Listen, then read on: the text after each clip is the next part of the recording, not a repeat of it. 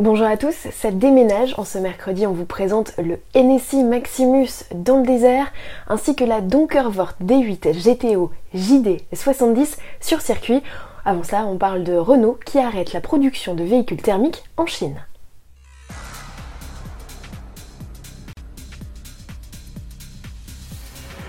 En Chine, pour inciter les automobilistes à acheter des véhicules électriques, c'est aux constructeurs que l'on impose des quotas. Depuis 2019, Pékin exige que les marques qui écoulent plus de 30 000 véhicules par an vendent au moins 10% de leurs modèles en hybride ou 100% électrique, faute de quoi elles sont pénalisées financièrement. Comme la Chine est le premier marché automobile mondial avec 25 millions de véhicules vendus annuellement, difficile de passer outre. D'ailleurs, Renault vient d'annoncer qu'il arrêtait sa production locale de véhicules thermiques pour se concentrer sur des voitures et utilitaires légers, zéro émission à l'échappement. La firme vise 25% de ventes à l'horizon 2030. En 2019, Renault représentait moins de 1% du marché chinois. Pour parvenir à ces objectifs, le constructeur tricolore pourra compter sur ses co-entreprises dont JMEV et IGT New Energy, montées avec ses partenaires Nissan et Dongfeng.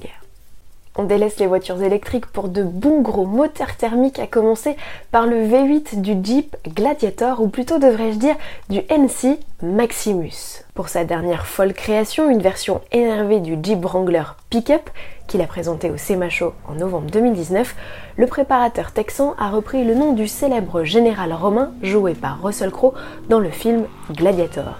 Et comme le commandant chef des armées du Nord, le 4x4 est redoutable. Le V6 3 litres 2 a donc laissé sa place à un V8 6 litres 2 L4. Il développe ici une puissance de 1014 chevaux pour un couple maxi de plus de 1200 Nm. Autant dire que ça décoiffe avec un 0 à 100 km/h abattu en seulement 4 secondes.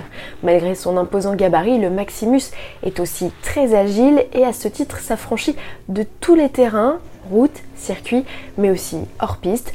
Il n'a que faire du sable et ça se voit. Cet engin démesuré, Enassi le commercialise pour la modique somme de 225 000 dollars, soit près de 210 000 euros. Ce prix inclut bien évidemment le Jeep de base en plus de la préparation qui comprend notamment une nouvelle ligne d'échappement, de nouveaux amortisseurs et des pneus tout-terrain spécifiques. Un monstre qu'on verrait bien dans un prochain Mad Max, pas vous? Continuons sur notre lancée avec la Donkervort D8 GTO JD70 et avant de vous présenter la bête, on décrypte d'abord son nom. JD70, c'est pour marquer le 70e anniversaire du fondateur de la firme Joop Donkervort. Et à ce titre, le Roadster ne sera commercialisé qu'à 70 exemplaires. Quelques mois auparavant, Donkervort avait fêté ses 40 ans d'existence avec une autre série spéciale.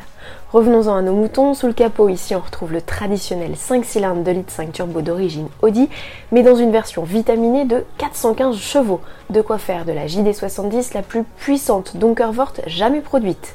Le moteur est associé à une boîte manuelle à 5 rapports court. Sur la balance, la nouvelle venue aurait perdu du poids grâce à l'emploi massif de carbone, mais Donkervort annonce toujours un moins de 700 kg comme sur les autres modèles de la gamme. La JD70 a aussi gagné de l'appui grâce à des éléments de carrosserie plus aérodynamiques.